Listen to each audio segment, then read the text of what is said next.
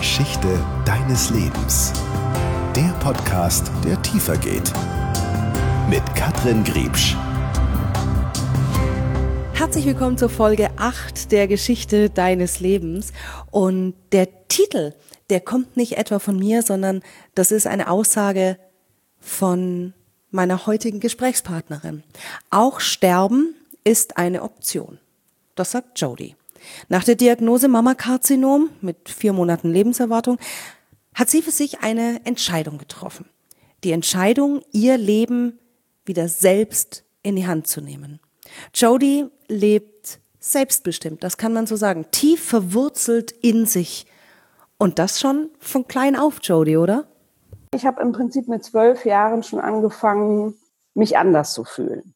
Mhm. Also es war einfach so, ich glaube, das hat jeder von uns ja auch mal, dass er so denkt, hä, irgendwie sind alle ganz komisch und irgendwie sind alle ganz anders und ich gehöre da nicht hin. Aber ich habe das tatsächlich gedacht mit zwölf, irgendwie habe ich mich verlaufen, irgendwie bin ich hier nicht richtig und ähm, ja, habe mich mehr oder weniger versteckt in mich selbst. Also ich war das ganze Gegenteil von heute. Ich war so ein ganz kleines Huschel und bloß nicht anecken und allen es gut tun und habe mich eigentlich ähm, nicht wirklich wohl hier gefühlt. Und nicht wohl auf der, auf der Welt gefühlt. Genau, genau. Mhm. Also es war einfach ein, ein völliger, ähm, dass ich gar nicht wusste, was mache ich denn hier? Also was, was, wozu sollte ich denn hier rumlaufen? Das war mir alles zu hohl. Also mhm. Schule war mir hohl.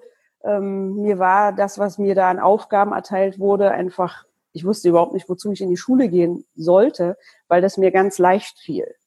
Und ähm, das ist jetzt nun natürlich auch schon 30 Jahre her, diese ganze hochbegabten Kram, das gab es früher gar nicht. Sondern, und ich bin auch nicht hochbegabt, aber ich hatte die Tendenz dazu, dass mir ganz viele Dinge überhaupt nichts ausmachten. Mhm. Und aus purer Verzweiflung, weil mir das alles keinen Spaß gemacht hat, bin ich halt immer mehr in mich hinein versunken. Und äh, viele, viele Herausforderungen, die sich mir stellten als Jugendliche, waren für mich keine Herausforderung. Und das hat mich immer einsamer gemacht, so einsam, dass ich quasi nur noch in mir selbst ruhen konnte. Mhm. Aber das ist natürlich für die Außenwelt unglaublich schwierig, mit so einem introvertierten Kind umzugehen. Waren da aber auch in, in dem Alter, also mit zwölf, ich meine, da ist man die Pubertät beginnt, ähm, man ist sich seiner Gefühle so überhaupt gar nicht bewusst. Und was, was ist da überhaupt? War da eine Lehre oder wie würdest du das beschreiben, dieses in dich zurückziehen und, und dich nicht wohlfühlen, nicht wissen, wo du hingehörst? Also es war in mir selber komischerweise, da komme ich dann später auch drauf, was mir letztendlich dann auch mein Leben gerettet hat. In mir selber war ich mit mir total lieb. Also ich hatte mich total gerne. Schon als kleines Kind hatte ich keine Angst davor, mal alleine zu sein. So, das war immer schon so eine tiefe Ruhe. Aber natürlich sehen wir Menschen uns alle nach Liebe, Anerkennung, Wertschätzung. Und die habe ich nie im Außen gefunden, sondern ich habe mich immer versucht, mit Menschen zu arrangieren und habe aber gemerkt, dass ich deren Welt nicht verstehe. Ich verstehe es einfach nicht.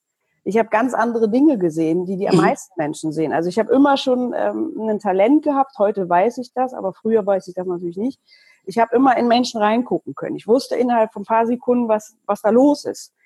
Ich bin nicht hellsichtig, also das ist alles diesen ganzen Kram, das meine ich nicht, sondern ich hatte irgendwie so eine, so eine Art Wissen von irgendeiner Frequenz, von irgendeinem Gefühl, keine Ahnung, wie man das beschreiben soll. Aber ich wusste, was der andere mir sagen will. Und ich konnte das aber nie ausdrücken. Sodass ich diese ganzen Neckigkeiten, die man so als Teenie hat, das war für mich Hokuspokus, das war für mich Bullshit. So habe ich gedacht, was machen die da? Also ist doch logisch, was der eine von dem anderen will. Und das hat mich natürlich total einsam gemacht, weil ich ähm, habe das so gecheckt, habe aber noch nicht die Sprache gehabt, das für mich auch so zu, zu verstehen und das auch zu verdeutlichen, so dass ich, wenn ich mit meinen Eltern war, ich konnte ihnen das nicht erklären. Ich hatte noch nicht diese verbale Fähigkeit, die ich heute habe, dass ich das auf den Punkt sagen kann, was los ist. Mhm. Und das hat mich einsam gemacht. Das war das, wo ich, wo ich keinen Anschluss fand. Ich habe dann mitgemacht, damit ich irgendwie dazugehören darf. Aber so eine wirkliches, so ein Gefühl von dazugehören hatte ich lange nicht. Und das war dann eben auch der Grund, warum ich immer mehr abbaute, seelisch.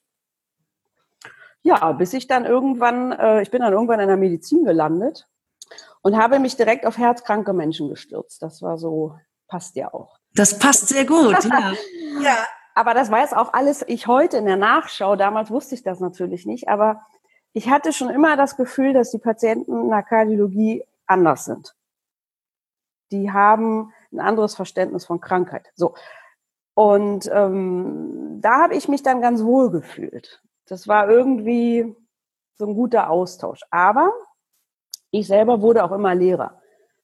Also ich habe mich dann da quasi abgegeben und habe nur noch gearbeitet, gearbeitet, gearbeitet.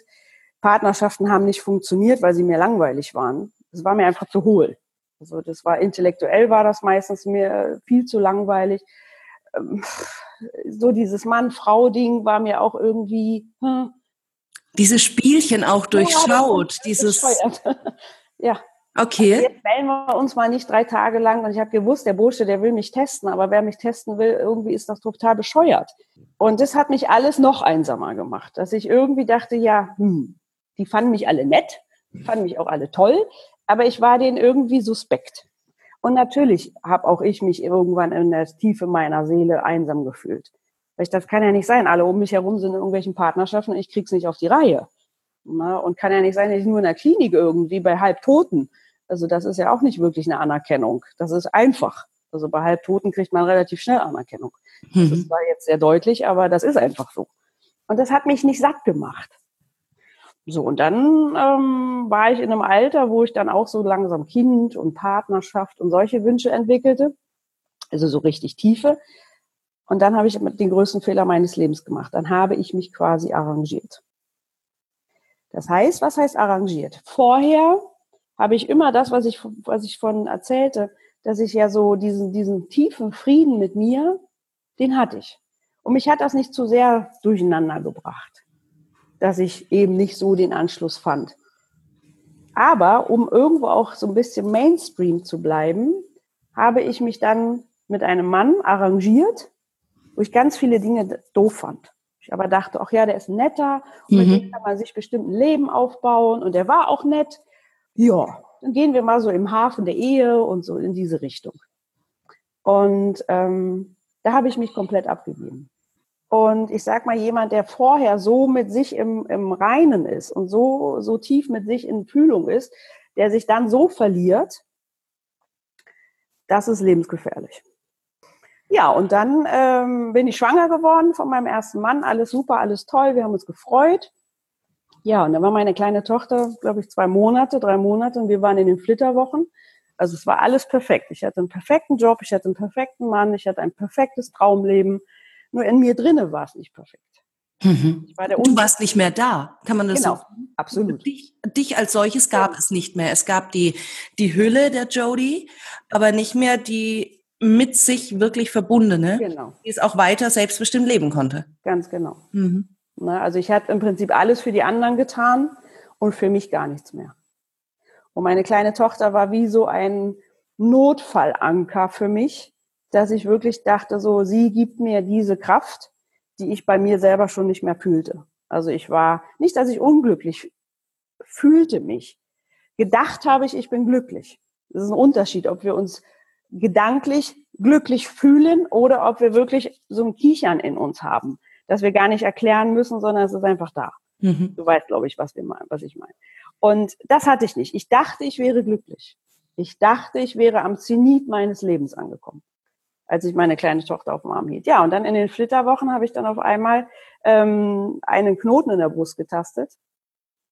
Ja, und ähm, klar, ich wusste natürlich so in etwa, was das sein könnte. Ne, so und das hat sich dann auch leider bestätigt. Äh, ja, und dann ging das ganze medizinische Raster los und ähm, ich bin immer schon sehr direkt gewesen und ich mag dieses Wischiwaschi nicht. Das ist mein, überhaupt nicht meins. So dass ich die Kollegen dann fragte, so jetzt sagt mal, äh, wohin soll die Reise gehen? Und dann hat mir der Kollege gesagt, naja, wenn du Glück hast, noch vier Monate. Und das wollte ich nicht hören. Mhm. Das war überhaupt nicht das, was ich hören wollte. Ja, und äh, das war dann so, ich habe komischerweise in diesem Moment, das ist so ganz merkwürdig, dass ich dachte, na, das habe ich ja richtig gut hinbekommen. Für außen ein Suizid war ich zu feige. Mhm. Jetzt mache ich das von innen. Jetzt schickt mir der Körper das und genau auch in der Brust, am Herzen, genau. in der Nähe, da wo ich so leer bin. Genau. Und ich habe das irgendwie in der Sekunde wusste ich, ähm, und das meine ich jetzt nicht mit Schuld. Also ich will jetzt nicht den Eindruck machen, dass Kranke dafür selbst Schuld tragen. Das möchte ich ganz tief betonen. Dennoch weiß ich, ähm, dass jeder, der irgendwann mal in so einer Sackgasse sitzt, und das weiß ich aus jetzt zehn Jahren, die vergangen sind, dass mir das immer wieder die Frauen auch bestätigt haben, irgendwie wissen das alle, wo sie sich verlaufen haben, wo sie sich verloren haben. Und was sich heute so etwas oberflächlich anhört, war natürlich überhaupt nicht so, sondern ich bin erstmal durch die Hölle. Also ich habe sechs Wochen, glaube ich, am Stück geheult und äh, hatte meine kleine Tochter auf dem Arm und dachte, das kann doch nicht wahr sein. Äh, was habe ich denn hier gerade? Aber irgendwie in dieser, in dieser Sekunde schon wusste ich, ähm, jetzt muss ich. Jetzt muss ich mich auch entscheiden. Entweder bleibe ich oder ich gehe. Und durch meine damals schon zehnjährige äh, Erfahrung in der Medizin wusste ich, auch gehen ist eine Option. Mhm. Auch mit 30 darf ein Mensch gehen, wenn er nicht mehr will. Und das hatte ich zum Glück schon verinnerlicht, dass ich nicht mehr so auf Teufel kaum raus. Also wenn der Mensch nicht will, dann darf er auch gehen. Und das musste ich mich fragen, ob ich wollte oder nicht. Hm. Und das war das Aller, Allerschlimmste. Wir glauben das nicht, dass das das Schlimmste ist. Aber sich wirklich mal bewusst zu entscheiden, will ich wirklich mit aller Konsequenz hier bleiben. Und mein Leben leben, nicht das Leben der anderen, was wir alle tun. Und das ist manchmal, wenn wir so nicht den Totenschein in der Hand haben, ist das so eine krasse Geschichte, wo wir denken, ja, ist ja logisch, klar will ich gerne leben, ich habe ein geiles Leben. Das ändert sich in so einer Sekunde. Das hätte ich niemals gedacht, dass das so ist. Auf einmal ist Sterben tatsächlich eine Option. Und ähm, das war natürlich ein Prozess. Was ich jetzt erzähle, ist nicht innerhalb von einer Stunde passiert, sondern das war mhm. tatsächlich etwas über Wochen und Monate. Ich habe natürlich dann auch recherchiert weil ich wusste, okay, die Medizin ist das eine, da werde ich auch das nehmen, was ich kannte und was für mich passte. Aber ich wusste auch das andere, nämlich das, was meine Seele krank gemacht hat, was mich mehr oder weniger von innen ja schon längst aufgelöst hatte. Das werde nur ich schaffen. Das kann mir von außen, kann mir vielleicht jemand einen Input geben. Aber verinnerlichen und wirklich mein Leben wieder aktivieren, das muss ich ganz allein. Da kann mir niemand verhelfen. Nicht meine kleine Tochter, nicht mein damaliger Mann, niemand. So habe ich mich auf den Weg gemacht und habe eine wundervolle Frau kennengelernt, ähm, die ein unglaubliches Wissen hat und ein unglaubliches Handwerk. Und ich bin jetzt überhaupt keine esoterisch veranlagte Dame und auch überhaupt nicht. Nicht, dass ich das schlecht finde, aber für mich passt das einfach nicht. Und ich bin so handfest. Und ähm, diese Dame hat etwas vor mittlerweile, glaube ich, schon 40 Jahren entdeckt, was mich sofort getriggert hat. Ich gedacht habe, das ist es. Das ist es das Leben wieder aus der Zelle heraus aktivieren. Als Mediziner ist man dann natürlich auch wach für solche Ausdrücke. Und dann habe ich mich auf den Weg gemacht und habe mit ihr quasi gearbeitet. Und im Laufe dieser Zeit, das war, glaube ich, nach meiner zweiten Chemo, ähm, wo ich fast tot war, bin ich quasi, ich war noch nicht im Hospiz, aber äh, so quasi die Vorstufe, Mhm. Bin ich in die Klinik gekommen, weil ich kaum noch konnte, weil ich äh, konnte nicht mehr laufen und ich war nur noch irgendwie 25 Kilo, also ich war nur so ein Häufchen Unglück und war mehr tot als lebendig.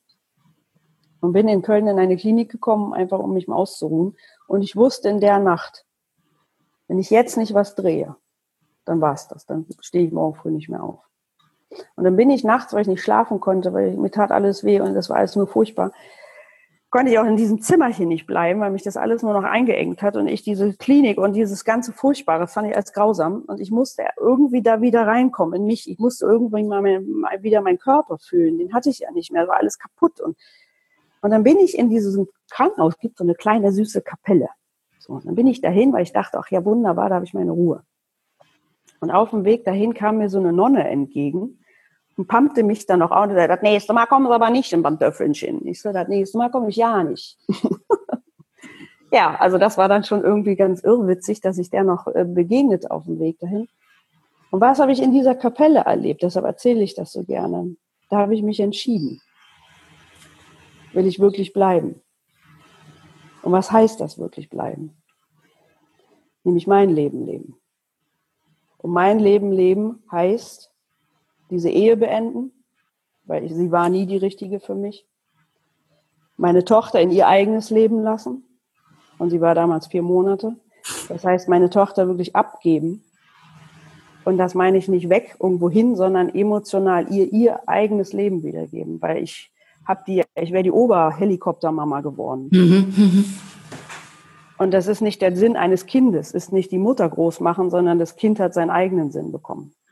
Und das habe ich alles in diesen zehn Minuten, die ich da auf dem Boden lag, äh, erkannt, dass wenn ich leben will, muss ich mich radikal 360 Grad einmal komplett drehen.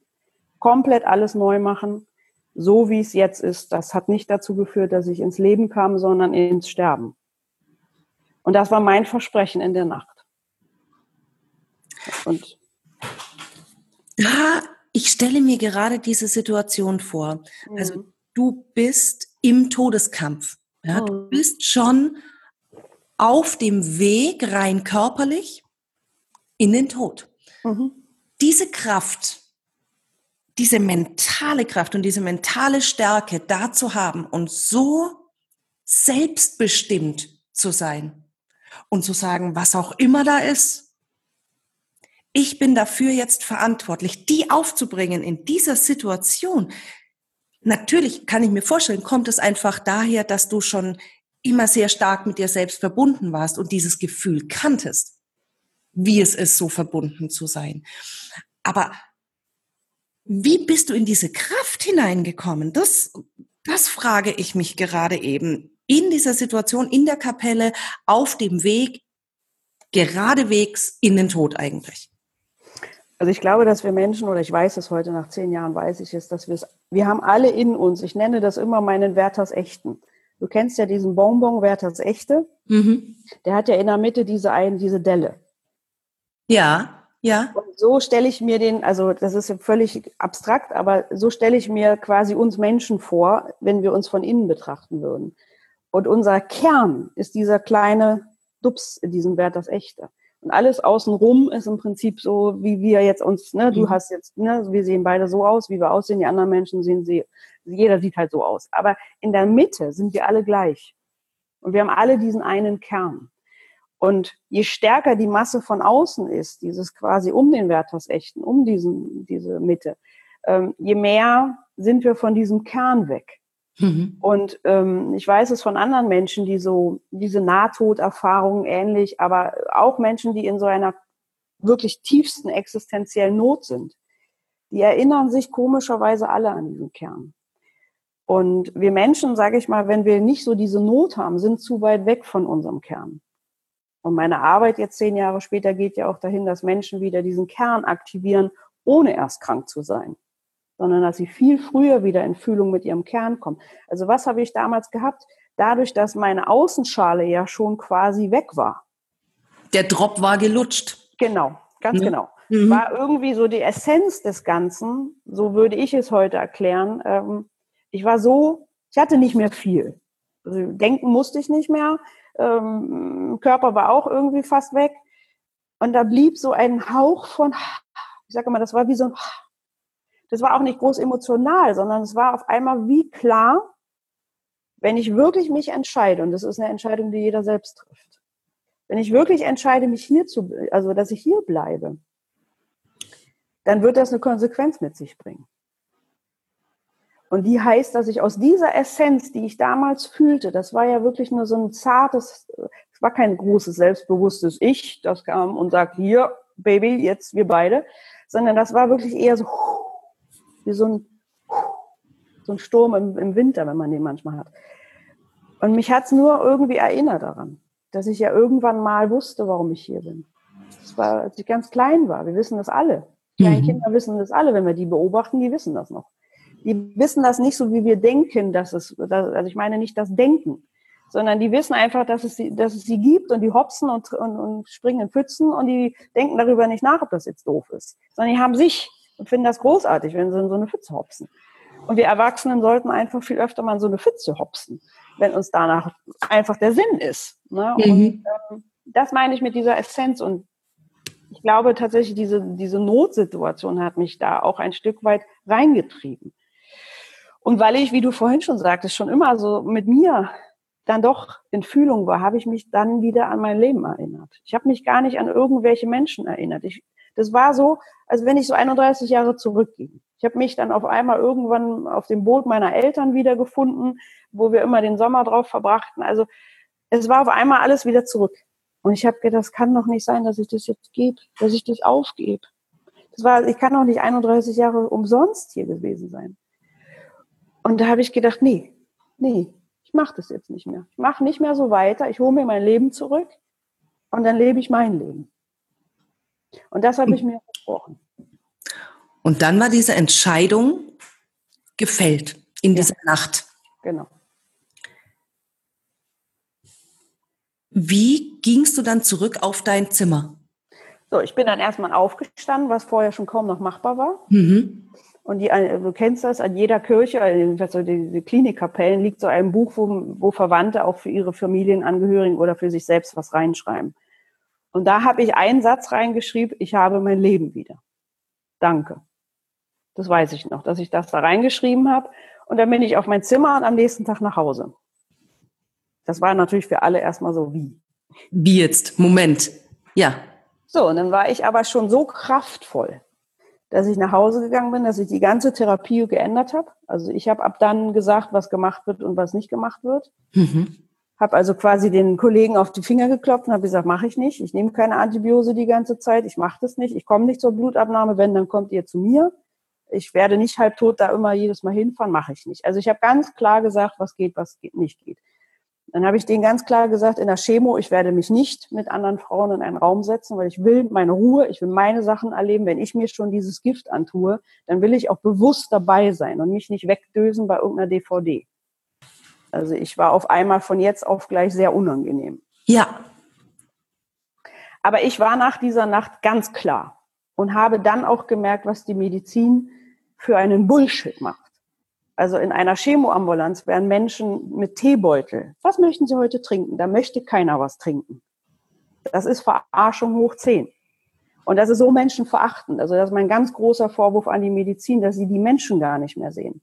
Da sitzt eine Frau, die kann nicht trinken, weil ihr die Schleimhäute wehtun, weil alles blutig ist. Ich hätte keinen Tee trinken können. Mhm. Man kriegt eine rosa Decke. Es ist kein Scheiß. Man bekommt eine rosane Decke. Das ist so absurd, als wenn ich mich unter eine rosa Decke verkriechen will. Aber die meisten wollen das. Und das war mir da klar, dass ich gedacht habe, nein, ich will mich nicht mehr wegdösen. Ich habe 31 Jahre gedöst. Ich habe mich 31 Jahre lang von diesem System manipulieren lassen. Und jetzt bin ich wach. Und wenn ich mein Leben mir zurückhole, dann hau ich dir auf die Finger, wenn du nicht machst, was ich sag weil es geht um mich. Und ein Mediziner muss dafür da sein, dass es mir gut geht, nicht ihm. Mhm. Das ist seine, sein Eid. Und er kann mir ein Angebot machen und ich habe immer noch die Verantwortung für mich. Und das ist das, was ich den meisten Menschen, die als Patient in die Klinik gehen, auch zum Vorwurf mache. Gebt euch nicht ab. Gebt nicht mit eurer Patientenchipkarte eure Identität und eure Glaubwürdigkeit ab weil ihr seid diejenigen, aber nicht gegen die Ärzte, nicht gegen die Schwestern, weil die machen nur auch ihren Job, die sind auch unwissend, mhm. sondern versucht mit denen in Verhandlungen zu kommen. Hört genau hin, passt das mit euch? So wie ich wusste, ich kriege keine Pneum also keine Lungenentzündung, habe ich gesagt, ich nehme kein Antibiotikum, mache ich nicht, weil ich weiß, mein Körper kriegt keine Lungenentzündung, das weiß ich. Da hattest du natürlich den großen Vorteil auch des medizinischen Hintergrundes. Klar. Also ich stelle mir jetzt gerade vor, wäre ich in so einer mhm. Situation, ich habe jetzt einfach den medizinischen Hintergrund nicht und mhm. ich müsste dann komplett ins Vertrauen gehen. Mhm. Ähm, natürlich. Das kannst du aber in so einer Situation, also das weiß ich von anderen Menschen, die ich ja mhm. jetzt schon eine ganze Weile begleite, ist, auch wenn du dir die Wirkung einer Antibiotik, also eines Antibiotikum, kannst du dir ja schon für zehn Tage vorstellen. Mhm. Dass das nicht sonderlich förderlich für deinen Darm ist. Wenn du das ein halbes Jahr nehmen sollst, da brauche ich nicht wirklich viel medizinisches Wissen, mhm. sondern da, da muss ich mal in mich reinhorchen. Ja, was sagt mir denn mein Verstand? Und meistens kommt dann schon, ja, das kann nicht gut sein. Das löst vielleicht die Bakterien auf, die für eine Lungenentzündung verantwortlich sind. Aber was macht es denn mit meiner Darmflora? Mhm. Brauche ich die denn gar nicht mehr? Kann ich die dann nach einem halben Jahr Chemo dann in die Tonne klopfen und dann ist egal, wie es mir danach geht. Dann habe ich vielleicht den Krebs überlebt, aber kriege irgendwann einen künstlichen Darmausgang, weil mein Darm nicht mehr funktioniert. Mhm. Also ich muss immer in Relation sehen, was passt denn zu meinem. Und ich glaube, das ist, wenn man diesen Kern erstmal wieder fühlt, dann kommt auch so diese Stimme daraus. Also das weiß ich einfach. Das, das, das pulsiert dann Und dann sagt mir mein, mein Unterbewusstsein und mein, mein, mein, sag ich, mein, mein, mein Drops, wie du das vorhin süß sagst, der sagt mir dann schon, ob das passt für mich. Mhm. Das ist auch für jeden unterschiedlich. Vielleicht wäre es auch für dich gut, dass du sie machst. Weil du als Katrin ja vielleicht eine ganz andere Grundlage brauchst, als ich es damals brauchte. Ja, also ich ja. soll jetzt auch nicht für die Krebskranken, dass die denken, oh ja, ich mache das jetzt alles nicht mehr. Das, das um Gottes Willen, das muss mhm. jeder aus seiner Frequenz heraus fühlen, was für ihn gut ist. Und deshalb würde ich nie sagen, Medizin ist scheiße oder Chemo ist scheiße. Nein, niemals. Das war für mich damals der Weg war so. Aber es das heißt noch lange nicht, dass der Weg für alle anderen auch so ist. Ja, ja. Das um Gottes Willen. Nur für mich war damals eben, ich habe ganz klar den Ärzten auf die Finger geklopft, habe gesagt, das geht, das nicht. Und das habe ich natürlich auch privat gemacht. Und das war für alle eine Überforderung. Das war so wie jetzt, wie, wie. Ja, du musst doch eigentlich in die Opferrolle gehen, ne? Also ja. könnte das Denken von außen gewesen sein. Sie mhm. können doch jetzt nicht den Ärzten sagen, wie sie, wie sie handeln sollen. Die wissen das doch besser. Genau. Nein, wissen sie nicht. Genau. Na, die könnten mir ein gutes Angebot machen. Da bin ich auch heute bis heute sehr dankbar über das alles, was sie mir als Angebot gemacht haben. Aber ich habe halt dann irgendwann die Verantwortung übernommen und gesagt, so, okay, das passt, das passt nicht. Mhm. Na, und ähm, so habe ich das auch im Privatleben. Und ich glaube, das ist der entscheidendere Punkt gewesen, dass ich natürlich auch da geguckt habe, was ist denn da los? Na, und ähm, ja, mit meinem damaligen Mann, also ich habe ihm ganz klar die Wahl gelassen und das würde ich auch jedem, der krank ist, vergesst eure Familienmitglieder nicht. Die sind nicht krank. Die mhm. müssen nicht da bleiben. Das ist das größte Geschenk, was ich dem anderen machen kann, wenn er wählen darf. Natürlich sagt man, ja, ist doch wohl logisch, dass mein Mann bleibt. Ist doch wohl logisch. Nein, ist gar nicht logisch. Was bin ich für eine Kanalratte, sage ich das jetzt mal ganz provokant, wenn ich dem anderen nicht die Wahl lasse? Ich habe keine. Ich muss diesen Weg gehen. Ich habe jetzt diesen Krebs oder diese Krankheit. Ich muss dadurch. Aber der mhm. andere muss das nicht. Und wie schön das ist. Und das habe ich äh, am dritten oder vierten Tag nach Diagnose, habe ich meinem damaligen Mann gesagt, pass auf, du musst den Weg mit mir nicht gehen. Du hast mich geheiratet als gesunde junge Frau. Und du bist ein gesunder junger Mann. Und ich gebe dich frei, wenn du lieber gehen willst. Das ist okay. Bleib niemals aus Mitleid. Das ist das Schlimmste, was du mir antun könntest. Aus, aus Mitleid. Weil das, das ist eine Frequenz, die ist unerträglich für einen Kranken. Er bleibt, weil du was erleben willst. Dann haben wir Spaß. Aber bleib nicht wegen IT-Deiti. Oder mhm. weil du mein Mann bist und das moralisch nicht vertreten kannst. Mhm. Das will ich nicht. Und der hat nicht gleich Ja gesagt. Das, der war, in diesem Punkt war der super. Und er hat gesagt, okay, ich denke drüber nach. Für dich war die Entscheidung ja eigentlich schon klar. Also ich also, wusste. Also, dir wäre es ja fast lieber gewesen, wenn er dann auch gesagt hätte, so, ja, nee. Äh, nee, nicht lieber. Nee, nee, war das so oder so. Lieber war mir das, was für ihn ehrlich ist. Okay.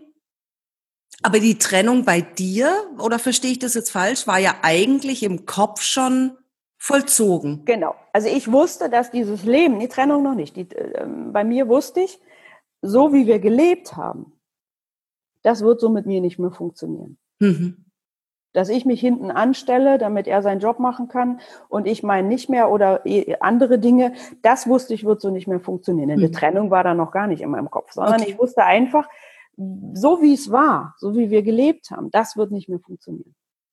Und das hat dann später, zwei Jahre später, auch eben zur Trennung geführt, mhm. weil es einfach nicht mehr funktionierte. Ich habe meine Batterie nicht mehr abfressen lassen.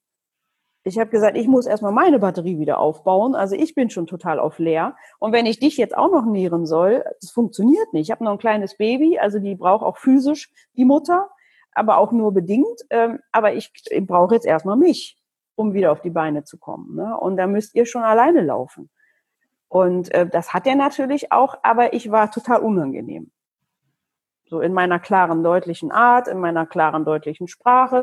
Und habe gesagt, nein, mache ich nicht. Ja, wie? Ja, mache ich nicht. Ja, wie kannst du da nicht sagen? Doch, sag ich, natürlich kann ich das sagen. Und das ist natürlich alles unbequem und das mag man nicht. Das mag man gar nicht. Ja, und irgendwann äh, war ich bei einer Freundin, die lebt in der Schweiz an Silvester. Er blieb daheim. Und da wusste ich einfach, ich will das neue Jahr nicht mehr mit ihm verbringen. Ich will es nicht. Ja, und deshalb ist jetzt irgendwie zehn Jahre später, ähm, mein Auftrag, also nachdem ich mir mein eigenes Leben wieder geholt habe und wie gesagt, heute in einer wundervollen Ehe bin und äh, Patchwork und habe noch drei Kinder auf dem Umweg dazu bekommen, die mir auch ganz viele tolle Sachen schenken und mein jetziger Mann äh, ist genauso straight wie ich, ohne die Erfahrung. Also es gibt auch Menschen, die haben dieses Gefühl mit sich ähm, ohne kranke Erfahrung, also ohne so eine existenzielle Not, sondern die haben mhm. das doch. Da gibt es schon noch welche. Das sind die Menschen, die kennst du, wenn die in einen Raum kommen, wo man denkt so, wow, was ist hier los? Ja. Ne, so eine Präsenz haben und so, denke, wow. Und ich weiß, ich habe meinen Mann damals gesehen und dachte so, okay, wo kommst du denn her? Ja. Und das ist einfach geil, wenn das dann passt, wenn diese Frequenzen zueinander finden, das ist toll. Ja, und von daher, also heute, zehn Jahre später, äh, zeige ich eben Menschen, die in einer ausweglosen Situation sind, dass nicht die Situation sie darüber entscheiden darf, sondern sie müssen sich für ihr eigenes Leben entscheiden. Und dann die alten Schalen, die sich da angestaut haben, die auflösen. Und wie mhm. das geht, das mache ich dann halt mit meinen Menschen in meinen, in meinen Sitzungen. Ist ganz einfach, dass ich eben in die emotionale, das meinte ich vorhin mit dieser Tonlage, ne, dass ich mir Emotionen auf einer Tonlage hochhole und, und, und. Und dann baut sich dieser Wert das Echte ab. Mhm. Dieser Zwiebellook, ne? Wir ziehen genau. uns nach und nach aus. Genau. Also irgendwann ist die Basis wieder da. Weißt du, irgendwann hat jeder von uns wieder, wenn er richtig emotional gearbeitet hat, dann kommt er wieder an seinen Kern. Und das geht rucki zucki. Das ist jetzt keine, kein Prozess von zwei Monaten oder so, sondern wie gesagt, Schnipp. Mhm. Manch einer hat ein bisschen mehr im Brett vom Kopf. Da muss man da schon ein bisschen mehr. Aber im Prinzip geht das bei jedem ganz schnell. Auch wieder so eine schöne Wortwahl. Ich liebe ja die deutsche Sprache ja. für, für ihre Worte. Ja. ja.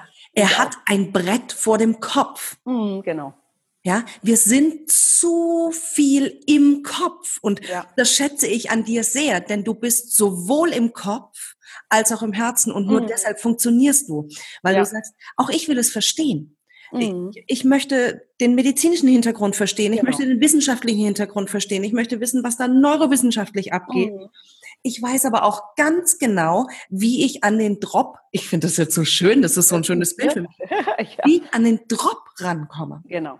genau. An dieses letzte Fitzelchen vom Wert des Echter. Ganz genau. Und das dann zu verbinden und auch mhm. immer mal wieder abzugleichen. Genau. Wie wunderbar. Jody, hab herzlichen Dank für deine Zeit, für deine Geschichte. Ich danke dir, Karin. Auf ganz bald. Auf ganz bald. Jeder Mensch hat seine ganz eigene Geschichte, die es wert ist, erzählt zu werden. Was ist deine Geschichte?